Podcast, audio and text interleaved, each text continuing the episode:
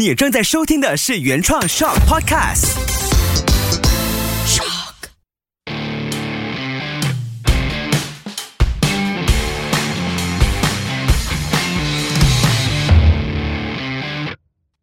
这一集就要跟大家聊一聊日本车和欧洲车的对比。那一般上很多马来西亚人都会觉得欧洲车就是比较好，那日本车就是没有这么好。那事实上是不是这样子呢？那首先我们就来看欧洲车和日本车的一些最主要的分别。当然，接下来我要说的东西它只是一个相对而不是绝对的。打个比方，像日系车呢，一般上都会比较注重燃油效益，还有它的耐用性等等。那在车子的设计方面呢？日系车它是比较市场导向的，就是说消费者要什么，市场要买什么东西，日本车就会设计成那个样子。而且它也是一个比较经济导向的车子，相对来说日系车是比较保守的。当然，这个保守只是相对于我们可以看到早期的一些经典的 JDM，打个比方，像尼桑的 GTR、Honda 的 Type R，还是 Toyota Supra 等等这一些呃脍炙人口的经典 JDM。这些东西都是在保守的基础上又再去创新，让到日系车在很多的各大赛事都不会输给欧洲车，就是以小刀巨大树的这种概念，也让到 JDM 不只是日本人会欣赏，很多的欧美人士也对 JDM 车子相当的着迷。那接下来我们看欧洲车啊，欧系车款一般上比较注重驾驶操控表现，还有它的操控性能等等。而且原料方面呢，如果我们说德国或者说欧洲来说，他们一般上他们的钢材是比较讲究，这个资源是比日本容易获得的，所以一般上欧系车他们都是比较工程师导向，相对的创新大胆。就是说设计师他设计一个东西，他可能有一点缺陷，所以他一推出的时候，这个市场可能需要花五年十年去，呃，一直不断的有问题。打个比方，像变速箱就是一个。欧洲人最喜欢用的就是双离合器变速箱 （dual c l u t transmission） 所以这个 dual c l u t Transmission 呢，它比日本车一般上用的 CVT 无段式变速箱，它会比较多问题，它会比较容易过热等等。但它确实啊，我们说驾驶的刺激性、驾驶的整个表现来说，换挡的速度、升档、降档等等，这个 DCT 几乎都是完胜 CVT 的。但它随之而来的问题就是它的耐用性方面可能不像 CVT。来的这么耐用，当然欧系车除了注重驾驶操控表现之外，它的市场也比较大。除了欧盟这个庞大的欧洲市场之外，它也很容易的能够进入北美，甚至是中国市场。而日本车的话，一般上目前都是比较以亚洲、东南亚区为主。当然，在欧洲市场和北美市场也是有很多畅销的日本车，那一般上都是以 hybrid 混合动力为主，或者是一些。Four by Four 一些四轮驱动的车子，像速八路啊、米苏比西这种车子，在北美就会比较畅销。这个主要是因为有四季、有下雪、有雪地，不同的路况等等。发展到今天呢，日系车和欧系车的差距也会相对的来的小。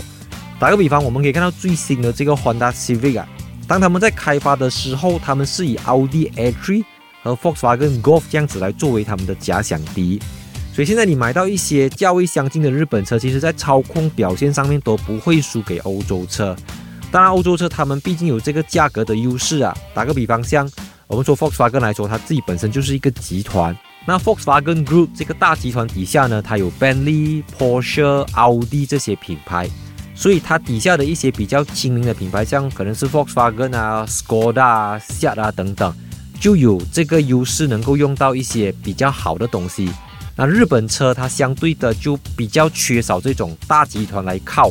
所以我们说以日系车的话，一般上最大的集团就是 Toyota Group 丰田集团。这个 Toyota Group 底下有大家最熟悉的 Toyota，还有再上一级的 Lexus，再下来的话还有这个 Daihatsu 大法。当然，这个 Toyota 集团底下也不止这些品牌，它跟一些像苏巴路这些车子，它也是有一些联名的车款，甚至也会经常出现有一些资源共享的情况。打个比方，像苏巴路的 B R Z 和多大的八六，他们都是一个兄弟车款，基本上都是同一款车，只是在 badging 方面，在它的这个品牌上面有定位有所不同。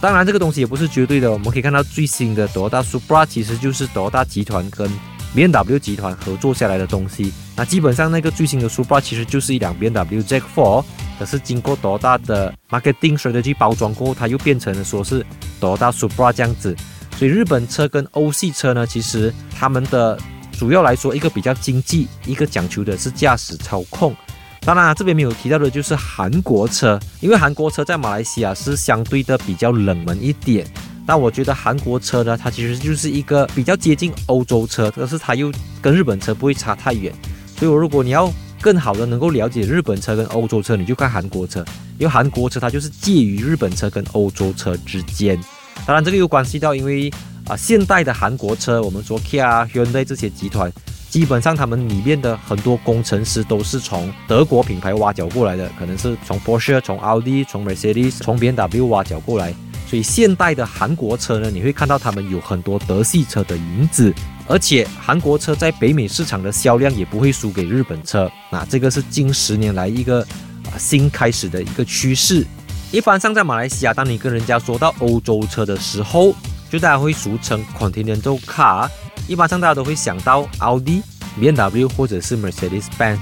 那其实，如果你去过欧洲旅游的话，你就会发现到在欧洲的各大市区或者是小镇都好，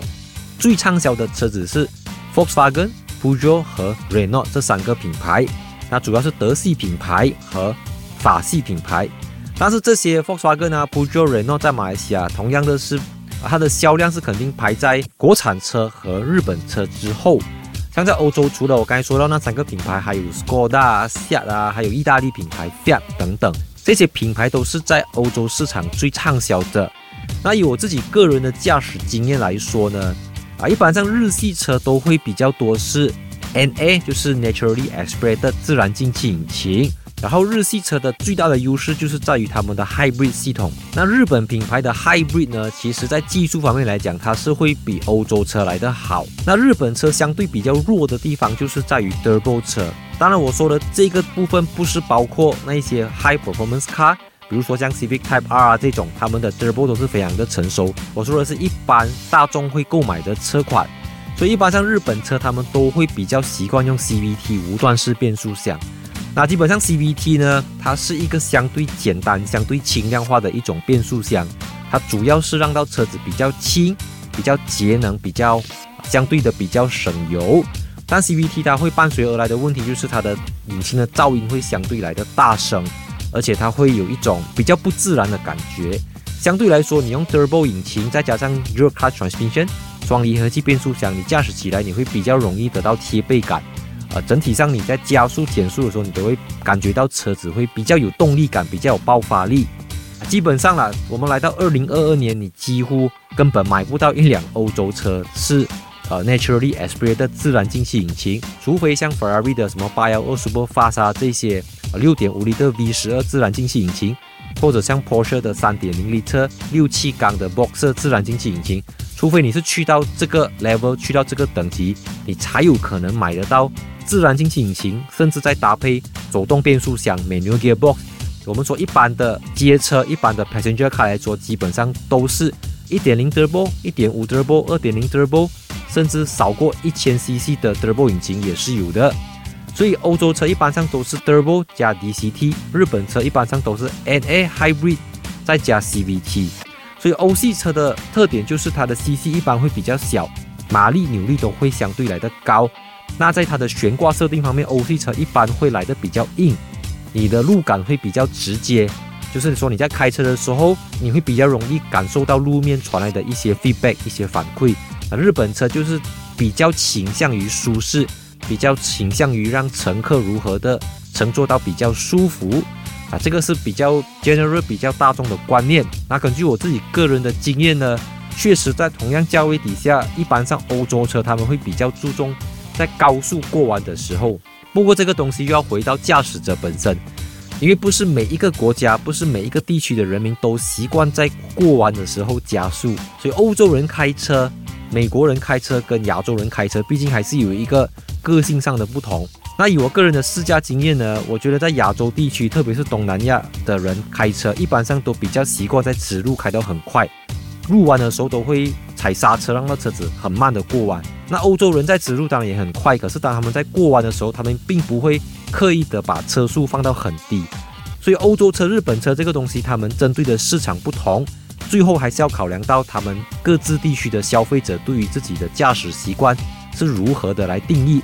所以有些人会觉得欧洲车很跳不舒服，可是啊，你问一些欧洲的驾驶者，他们又没有办法接受日本车给到的那一种驾驶体验感。所以回到最后，这个还是关系到你个人的预算，还有你身处于什么地方，你的路况适不适合这么弹跳的车子，适不适合操控，呃，可能比较好。不过你要牺牲掉乘坐感。除了驾驶习惯之外呢，日本车跟欧洲车在动力方面的调教也会有所不同。